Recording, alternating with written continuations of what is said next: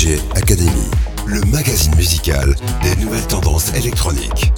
Les nouveautés de la semaine et interviews d'artistes et DJ. DJ Academy, animé par Stéphane Chambord.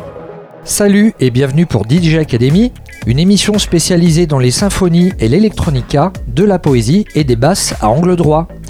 Au sommaire, je vous annonce tout d'abord une série de nouveautés plus proches de la phase B expérimentale que du tube à l'international.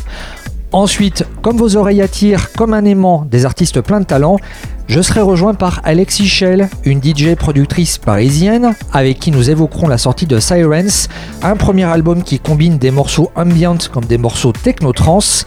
Et comme le remède est aussi souvent un poison, notre morceau de conclusion millésime 1995 sera Wave of Rave par Wonder Rave, un musicien également connu sous l'alias de Marc Acardipan. Et comme on sait que les gosses adorent danser dès qu'il y a un truc qui passe à la radio ou à la télé, faites-leur signe que cette nouvelle émission hallucinogène a maintenant débuté.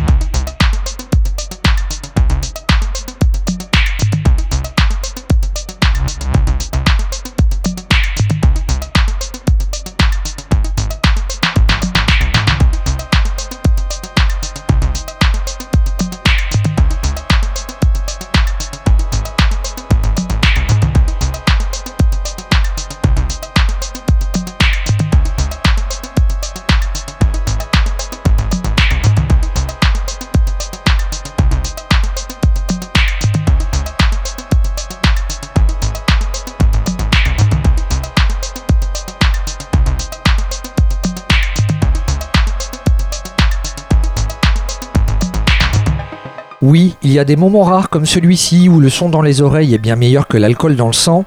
C'est pourquoi Haute Lévitation Mutée est un projet plus qu'enivrant, comme un moment de grâce où la mélodie de ce remix de Grenoble par le grenoblois Hacker est pleine de sentiments, histoire de nous rappeler une fois de plus que derrière les machines, il y a aussi des êtres vivants. Et comme tout ce qui brille ne fait pas forcément danser, on préfère s'enticher de quelques productions loin du circuit de la grande distribution, comme ce mantra de Joy X, ici en version Studio Gagner Remix, qui mélange psychédélisme et sentiment de rêve britannique sans que ça sente la contradiction. Les nouveautés de la semaine. DJ Academy.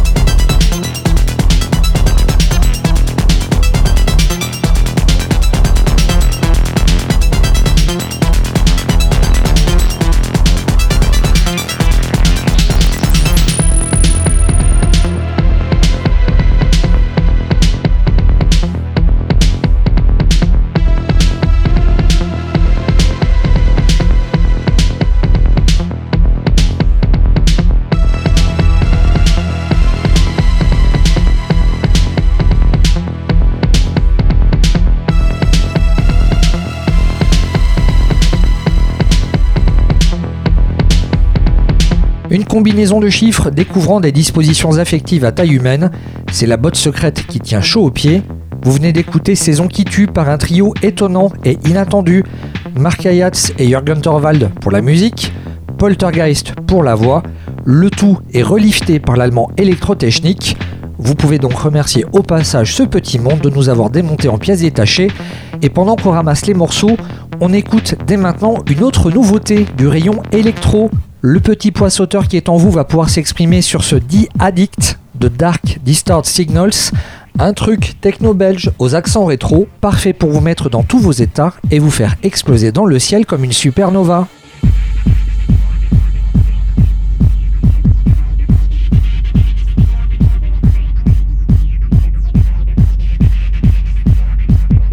Les nouveautés de la semaine. DJ Academy.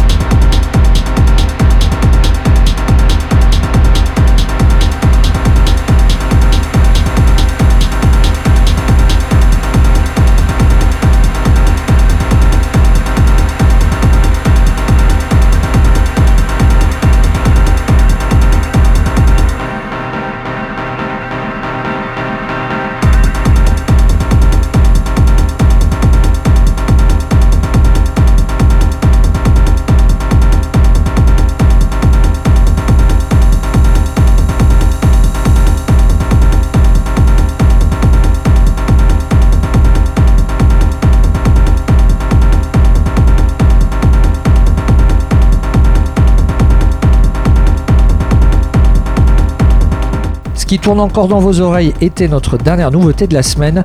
Nous venons d'écouter e avec le morceau Lushtain et c'est à retrouver sur le label britannique We Are the Brave.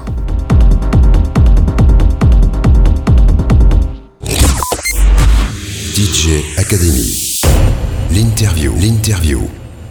Notre invité cette semaine, c'est Alexis Shell. Elle est actuellement en liaison par internet avec nous. Bonsoir. Bonsoir. Alors en France, on aime bien catégoriser les artistes, DJ, les producteurs, performeurs, créateurs et créatrices de mode, journalistes et directeurs artistiques. Toi, tu navigues entre toutes ces disciplines. Comment est-ce que tu en es arrivé à, toutes les mêler comme ça? Euh, en fait, j'ai commencé ma pratique artistique aux Beaux-Arts de Bordeaux euh, en 2013. Et euh, en fait, j'ai commencé dans le design, donc à créer des vêtements. Et pour ces vêtements, j'ai voulu créer des performances pour les présenter pour ces performances, j'ai commencé à composer de la musique électronique et petit à petit, j'ai tout associé, puis, puis voilà. Et en 2023, tu fais partie des musiciennes inouïes du Printemps de Bourges. Tout à fait. Et là, côté musique, on va écouter un morceau qui s'appelle The Spell, qui est extrait de ton dernier album en date. Il s'appelle Sirens. Il est sorti il n'y a pas très longtemps. Le 3 mars, ouais. Et c'est une autoproduction. Tout à fait. Disponible sur toutes les plateformes en ligne. Alexis Shell, The Spell et on se retrouve avec elle tout de suite après pour son interview dans DJ Academy. L'interview DJ Academy.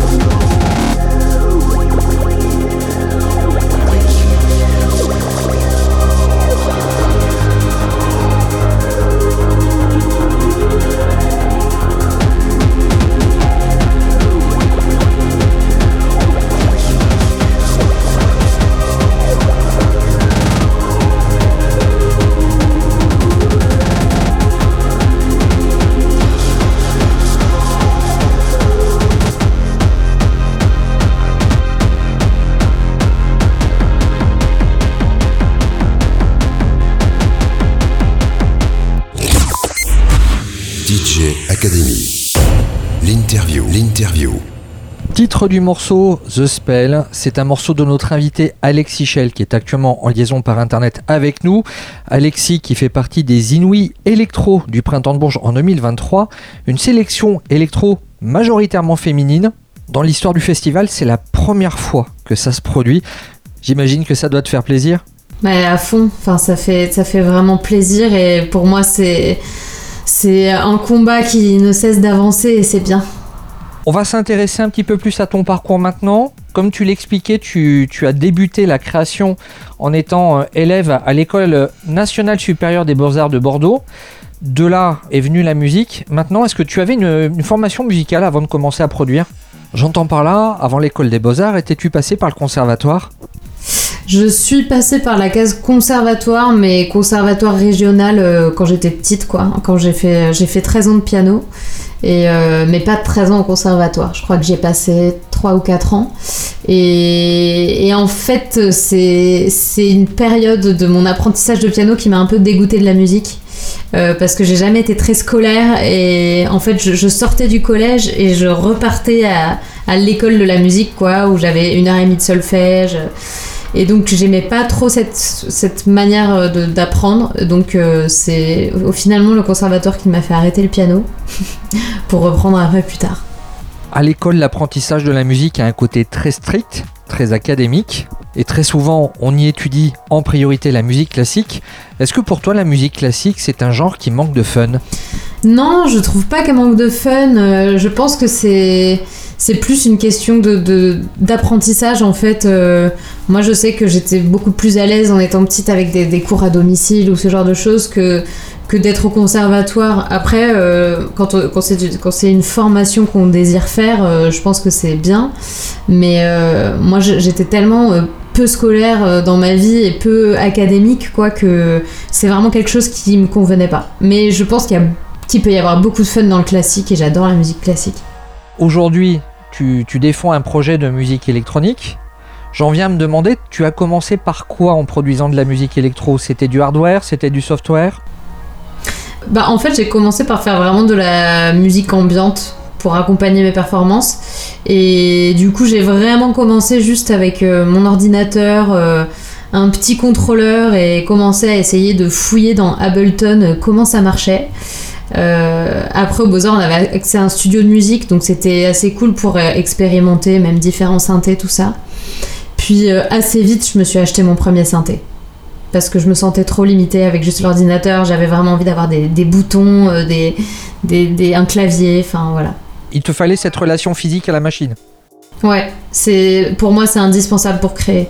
Alors ça on peut l'imaginer, d'autant plus que tu es toujours plasticienne, il me semble, non? Euh, Je l'ai été. Maintenant, euh, j'avoue que je suis beaucoup moins dans le milieu de l'art contemporain qu'avant. Mais euh, c'est vrai qu'avant, mes performances étaient vraiment accompagnées d'installations, de vêtements. C'était c'était un, un mélange de plein de médiums. Quand on travaille les arts plastiques, très souvent on le fait devant d'autres personnes. En ce qui concerne la pratique de la musique, est-ce que tu préfères produire en studio isolé ou devant un public, devant des personnes? Euh, dans la composition, je suis quand même plus dans un processus de studio isolé. Devant un public, en fait, j'ai tellement mon. Enfin, j'ai vraiment créé aussi ce personnage de la sirène pour, euh, pour euh, faire face en fait au public. Et c'est vrai que toute la partie création, je reste assez secrète avec ça et, hum, c'est un moment en fait très intime pour moi et d'introversion euh, assez profonde. Je fais souvent ça au milieu de la nuit, toute seule dans ma chambre, quoi. De ce que j'ai pu lire en interview, de ce que j'ai pu voir sur les réseaux sociaux, tu me donnes aussi l'impression d'être une globe trotteuse et je me demandais si pour toi tu avais un, espace, un lieu idéal pour écouter de la musique et pour en produire. Euh, Athènes.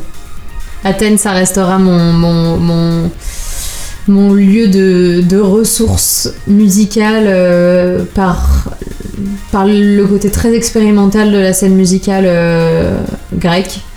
Euh, et par le fait que j'ai commencé en fait à faire des lives euh, là-bas. J'ai commencé un peu la musique et les performances euh, en passant par là-bas et, ça a été une étape tellement importante dans ma vie et un coup de cœur tellement énorme que, enfin pour la ville et la scène artistique que voilà, c'est c'est toujours un- une étape très importante à mon processus de création.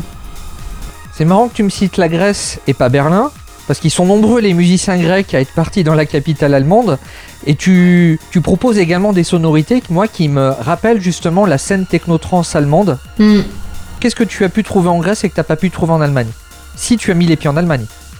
Ben, j'ai peu mis les pieds en Allemagne en fait. Je, je dois avouer que pour une techno girl, j'ai vraiment passé une semaine de ma vie à Berlin.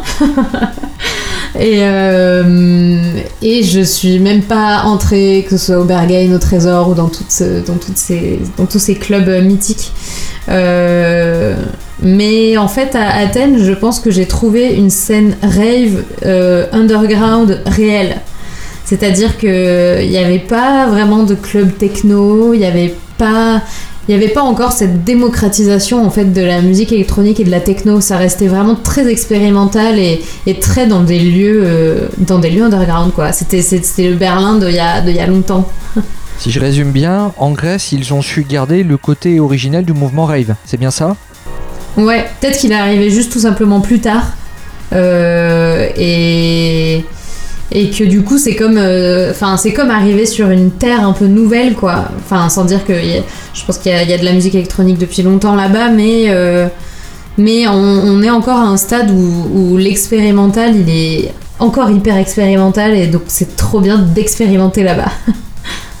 Là où la Grèce va peut-être coller avec ton univers, c'est que euh, bah, en fait c'est difficile d'identifier ton projet ou d'y mettre un qualificatif puisque il y a d'un côté des productions qui sont très ambiantes à écouter au calme et des productions à tendance techno-trans mais avec des kicks très gaber.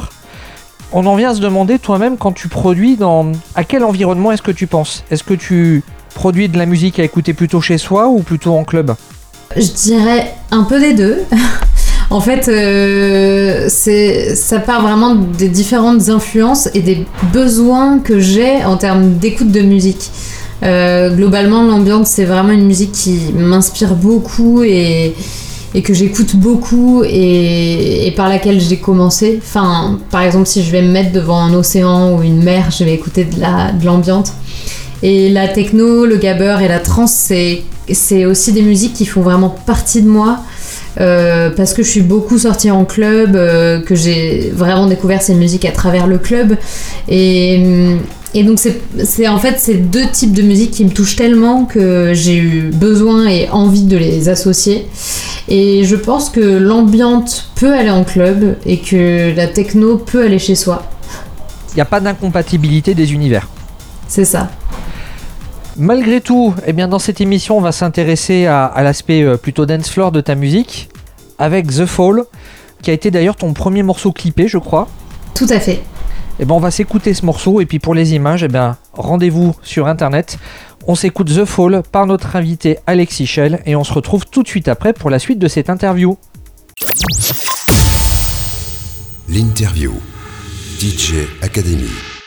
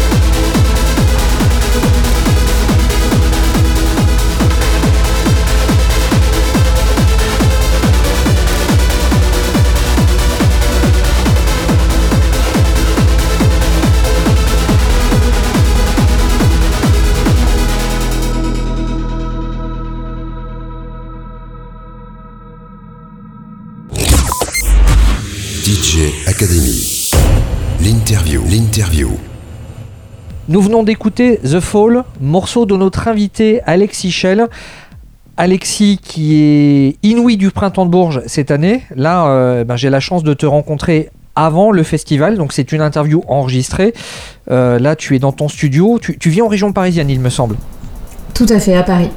On va revenir sur euh, le process de composition. Tu as une musique qui me semble très liée aux émotions et je me demandais quelles sont celles que tu aimes ressentir quand tu es derrière tes machines.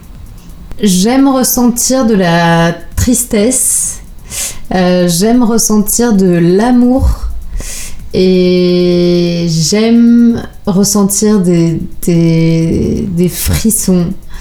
Euh, c'est plein de types d'émotions, mais c'est d'émotions qui, qui viennent du cœur globalement.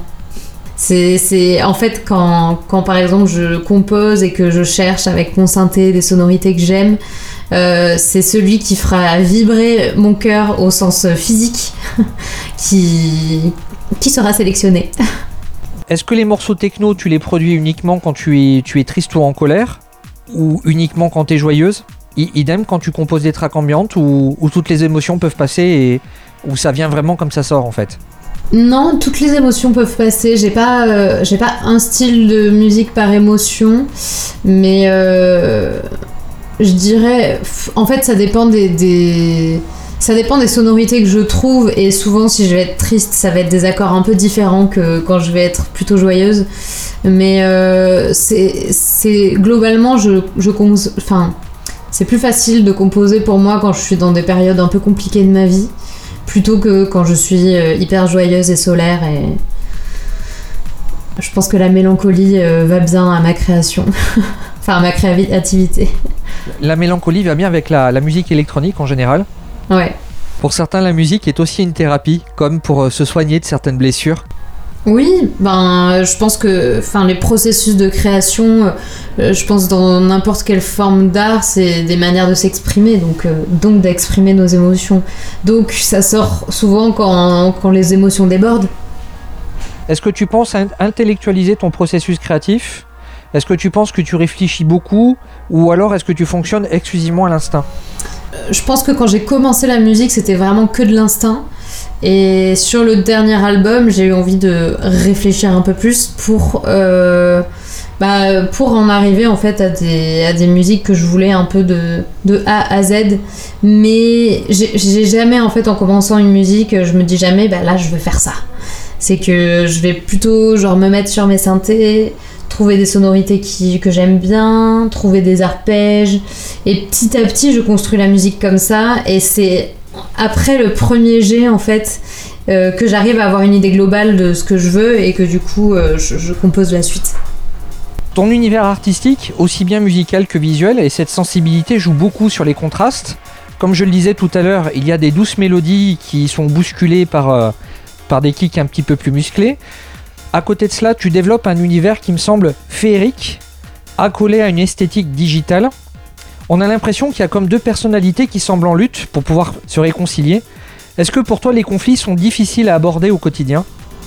Oui, je suis pas une personne euh, conflictuelle et j'avoue que, que oui, j'aime pas trop les conflits. Mais euh, j'aime me battre pour, euh, pour des causes qui m'importent. et je vais pas non plus éviter les conflits quand il y en a.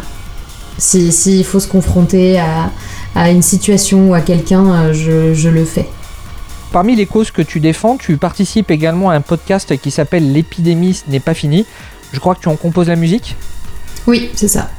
L'épidémie n'est pas finie, c'est un podcast qui traite autour du sujet du VIH. D'après toi, en quelle mesure ce projet Alexis Chel est-il militant, voire politique ben, il est militant parce que euh, je suis une personne queer, que je l'affirme sur scène, que je l'affirme dans les histoires que je raconte. Euh, et, en ça, en fait, il est militant parce que c'est euh, mettre, mettre la scène queer sur le devant de la scène, c'est l'assumer et, et, et c'est normaliser des histoires d'amour queer face au monde, en fait.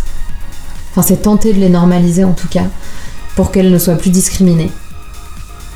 Pour les auditeurs qui nous prennent en route, là nous sommes actuellement en liaison par internet avec Alexis Schell, qui est l'une des musiciennes inouïes du Printemps de Bourges 2023. Son actualité, c'est un album qui s'appelle Sirens, un album concept, et Dieu sait que dans l'univers de la dance music, il y en a déjà eu des albums conceptuels. Il y en a un dont on reparle beaucoup en ce moment, c'est Sweet Revenge d'Amanda Lear, un disque de musique disco qui paraissait en 1978, un album qui parle de l'histoire d'une fille tentée par le diable. Toi, Alexis, avec Sirens, euh, cet album raconte l'histoire d'une créature extraterrestre qui renaît et se libère sur Terre avant d'être rattrapée par des forces qui l'emprisonnent. Est-ce que tu peux nous parler un petit peu plus de ce concept, mais également du livret, du, conte en fait qui accompagne cet album? Tout à fait. En fait, euh, là, donc l'histoire dont tu viens de parler, c'est plus l'histoire du coup du clip que euh, que Florent Gisot avait écrit euh, pour le clip, mais qui est en quelque sorte un peu lié aussi au conte que, j'ai écrit du coup en parallèle de l'album, que j'ai coécrit d'ailleurs avec Costanza Spina et qui est euh, illustré par l'artiste Pauline Pilon. Euh, et en fait, ce conte, il raconte plus euh, comment, comment des personnes queer se libèrent d'oppresseurs grâce au pouvoir des sirènes. C'est, c'était un peu un conte initiatique inspiré de, de tous les contes de sirènes que je connais. Et voilà, en fait, c'était plus une manière de, d'imager ça et de finir sur une note très festive, euh, bah, justement avec The Spell, euh, sur une île aux sirènes euh, faite que d'amour et de joie et, de, et d'utopie. Pourtant, les sirènes n'ont toujours pas eu bonne presse. Hein. Tout à fait, mais euh, elles n'ont pas bonne presse auprès des hommes et du, du patriarcat parce que parce qu'elles les, elles les noient globalement avec leur voix. Et du coup, j'aimais bien euh, les emmener de notre côté. Donc plus du côté Ariel que du côté Lorelai. ben ouais, en fait, euh, genre, je pense que j'incarne différents types de sirènes en même temps, euh, celle qu'on s'imagine, la Ariel euh, gentille euh, et mignonne des contes de fées, et en même temps la sirène, la sirène maléfique. Et que donne une sirène qui pleure? Eh bien, réponse en musique tout de suite. A Mermaid is Crying, c'est l'un des morceaux de notre invité Alexis Shell. On se découvre tout de suite ce morceau et on se retrouve avec elle tout de suite après pour la suite de l'interview. L'interview. DJ Academy.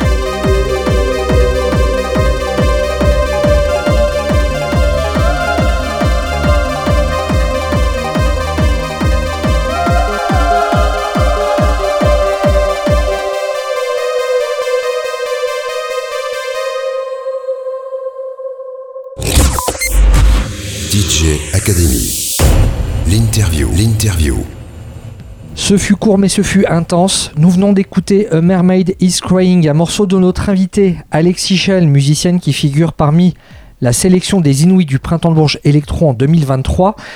Ce morceau n'est pas ambient comme une partie de tes travaux, néanmoins on retrouve dedans ce je ne sais quoi de religieux. En tout cas, par rapport à ton univers en général, je trouve qu'il y a quelque chose de spirituel qui s'en dégage. Est-ce que tu es d'accord avec ça? Complètement, je dirais. Du coup, je pas, je dirais pas religieux, mais oui spirituel complètement. Je pense que j'ai un rapport aux énergies, à l'univers, euh, à, la, à la nature et aux forces de la nature qui est, qui est très, très présent, euh, que ce soit dans ma vie et, dans ma créativité. Euh, et c'est vrai que je suis très touchée par les chants, des chants religieux en fait. J'adore la, la réverbe des églises et et, entendre des chœurs ou des instruments en fait euh, dans, des, dans des lieux à, beaucoup de résonance, ça me, ça me fait vibrer le cœur. Ton univers visuel, à travers euh, ces photos de presse officielles, elle me semble inspirée par, euh, par un univers fantasy. Je dis fantasy pour pas dire manga, il y, a quelque chose d'assez symbolique qui m'évoque un univers imaginé, peuplé d'êtres surnaturels, peut-être mystiques, peut-être mythique ou légendaire. Tu t'inspires de quoi en fait? Par exemple, sur cette photo de presse, on te voit avec euh, des ongles très longs. C'est inspiré et des personnages que j'ai envie d'incarner, donc ces, sirènes, donc des créatures euh, marines euh, entre, entre maléfiques et entre, ouais, entre le personnage maléfique et le personnage irisé, rose pâle, bleu, très girly. Donc ça traverse différentes influences, mais aussi en fait tout simplement mon, propre style, quoi, je pense. Euh, ouais, j'adore le rose, j'adore les années 2000, j'adore, j'adore euh, plein de choses. en 2020, on s'est tous pris le confinement en pleine figure. Avec le recul, comment as-tu vécu cette période? Ben, en fait, j'ai eu vraiment la, chance et le privilège de pouvoir aller à la campagne pendant ces deux mois euh, et de finir mon premier EP. Donc, avec du recul, j'ai bizarrement adoré ce moment. Je pense que c'est un des moments de ma vie où je me suis vraiment autorisée pendant deux mois à ne rien faire, à part euh, jouer aux Sims, à la Play et, faire à manger, mais aussi du coup à terminé euh, cette, EP, mon premier EP. Euh, en fait, là-bas, j'ai écrit la musique Printemps 19, du coup. Euh, et je sais que ce confinement m'a beaucoup inspiré pour l'écrire. Donc, donc c'était pas, c'était pas une mauvaise période pour moi. Je pense qu'en fait, le post-confinement a été beaucoup plus dur que le confinement en lui-même. Plus quand on, quand on était restreint de faire la fête, ça pour moi c'était terrible quand on était restreint de, voir des gens, quand, les clubs étaient fermés, quand les salles de concert étaient fermées, les cinémas, enfin en fait quand toute la culture était fermée, euh, pour moi ça c'était vraiment la chose la plus difficile. Et, aussi euh, le fait que dans, que dans la nature entière il y ait tant d'autorités, euh, d'autorités gouvernementales et policières, c'était c'était, euh, je trouve, une, des phases les plus dures à vivre de tout ça. Autres phases qui sont pas forcément évidentes pour un artiste, surtout quand ils sont pluridisciplinaires, c'est la panne d'inspiration, la perte de confiance en soi, et puis toutes les frustrations qui peuvent en découler derrière. J'imagine que tu as dû aussi passer par, euh, par ces phases-là. Bien sûr. Quel est ton secret pour sortir justement de cette phase de panne d'inspiration? Est-ce que tu as des sas de décompression par exemple? Euh, Pas vraiment. Euh, j'avoue que c'est toujours des moments assez difficiles.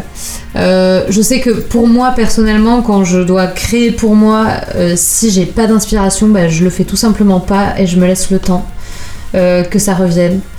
Et si par contre j'ai une musique à rendre pour euh, une compile, euh, pour un podcast, euh, pour, pour n'importe quoi, ben je me force un peu, mais aussi je m'oblige à, reculer un peu et à ne pas m'obliger à faire ça tous les jours, à buter sur un endroit. Euh, il y a aussi des moments où je demande de l'aide à des, à des amis compositeurs ou même à mes amis tout court. Euh, voilà. Sur scène, tu te produis en live, ça sera le cas pendant le printemps de Bourges, mais tu te produis également en DJ set, ce qui est un tout autre exercice.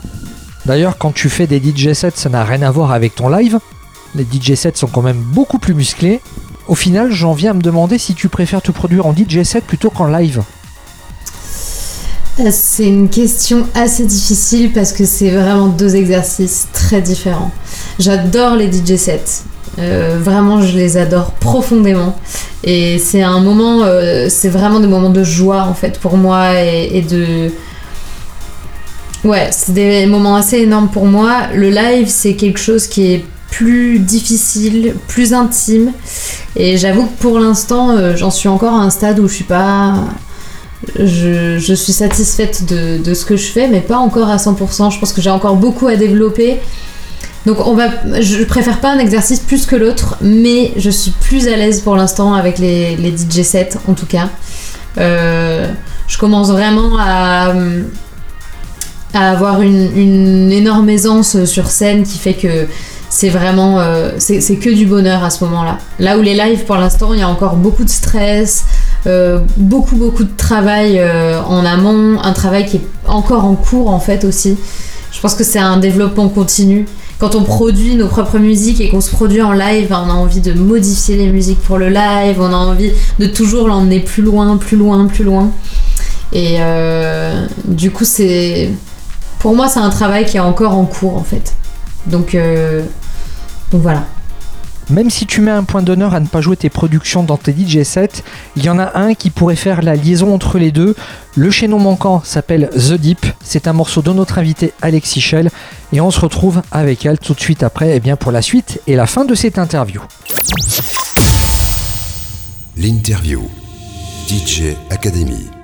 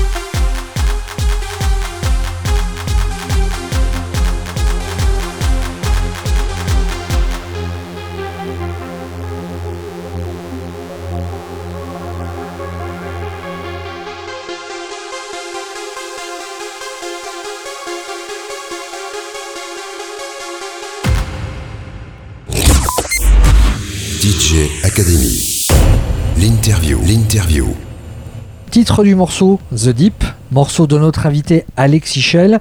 Elle est inouïe du Printemps de Bourges en avril 2023. Alexis qui est à la fois productrice comme DJ.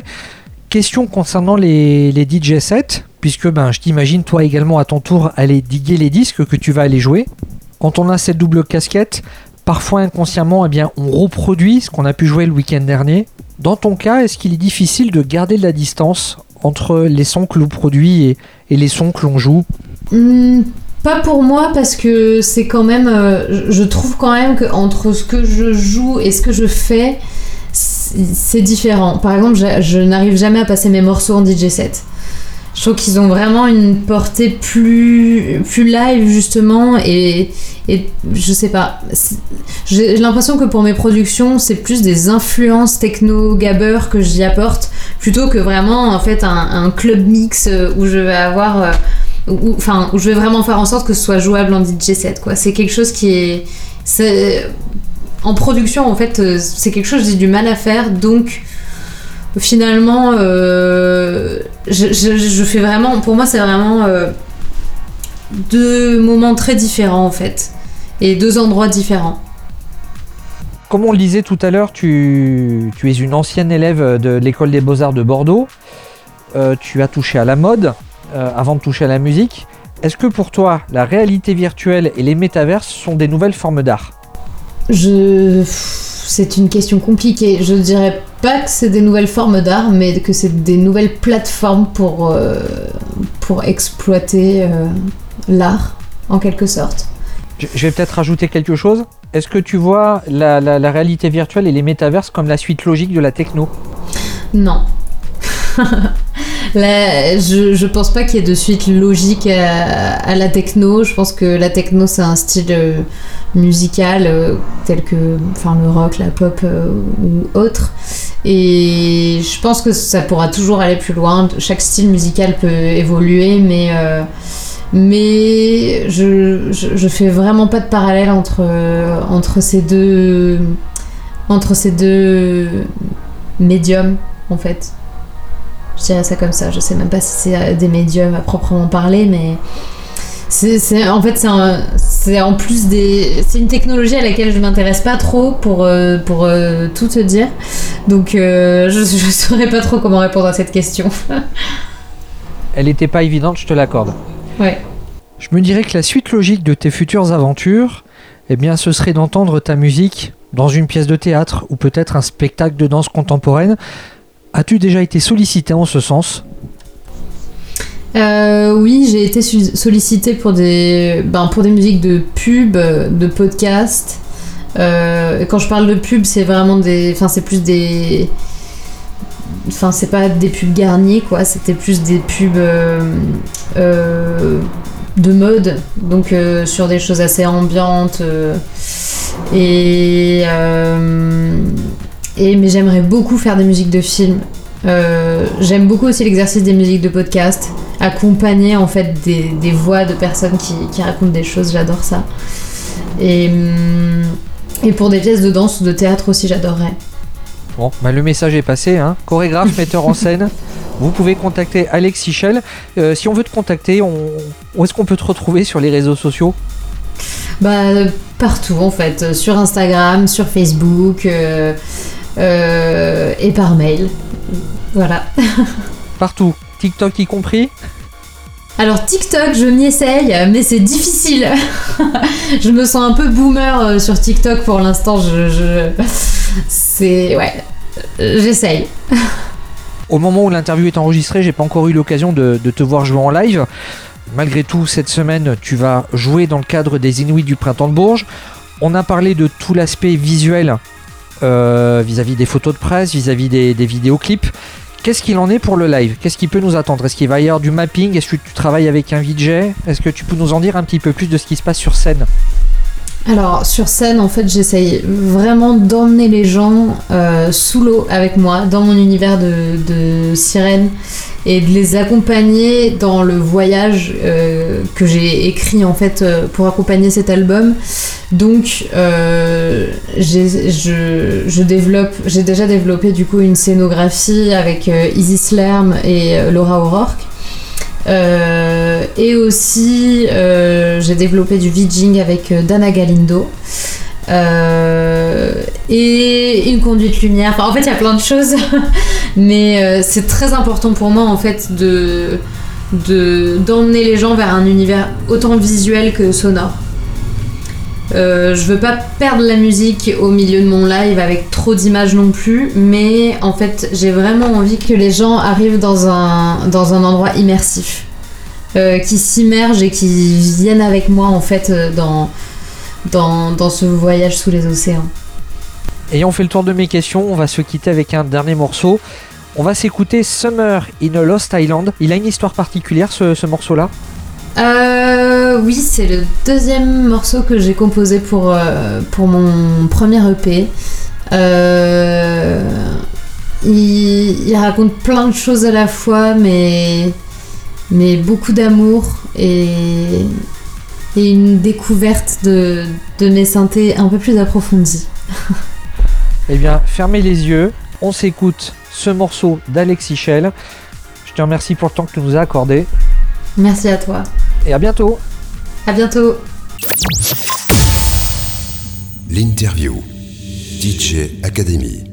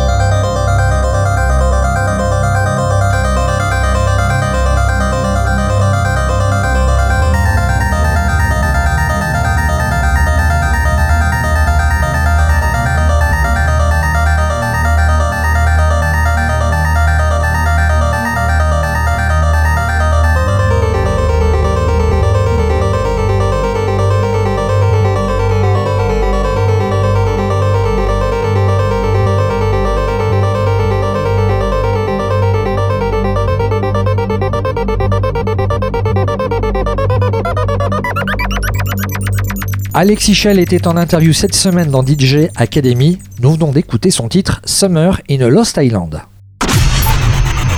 DJ Academy avec Stéphane Chambord. DJ Academy. C'est bientôt la fin de cette émission. Nous voici donc tout logiquement au morceau de conclusion.